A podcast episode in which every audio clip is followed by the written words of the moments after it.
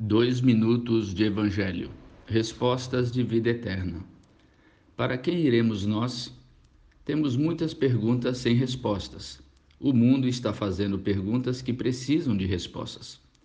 Parte da igreja preferiu combater raivosamente as perguntas e aqueles que perguntam. Outra parte preferiu lucrar com as perguntas. Já outra parte preferiu estacionar tranquilamente nos seus velhos tratados teológicos e responder a perguntas que ninguém está fazendo. Para quem iremos nós? exclamou Pedro a Jesus depois deste perguntar se os doze não queriam se afastar dele, depois do duro discurso em que Jesus disse que era necessário comer a carne dele e beber o sangue dele para termos vida em nós mesmos.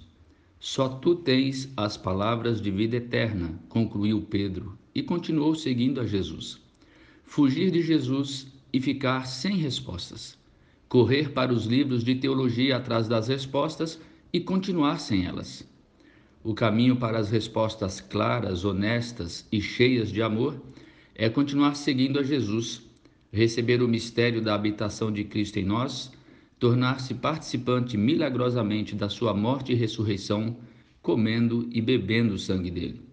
Aprendam de mim, e vocês acharão descanso para suas almas, convidou Jesus. Em Jesus encontraremos as respostas de vida eterna para nossas perguntas passageiras, enquanto caminhamos lado a lado com Ele. Ajudaremos outros a encontrarem as respostas, levando-as apenas a Jesus, a fim de aprenderem diretamente com Ele. Eu sou Adailton César, apenas um discípulo de Jesus.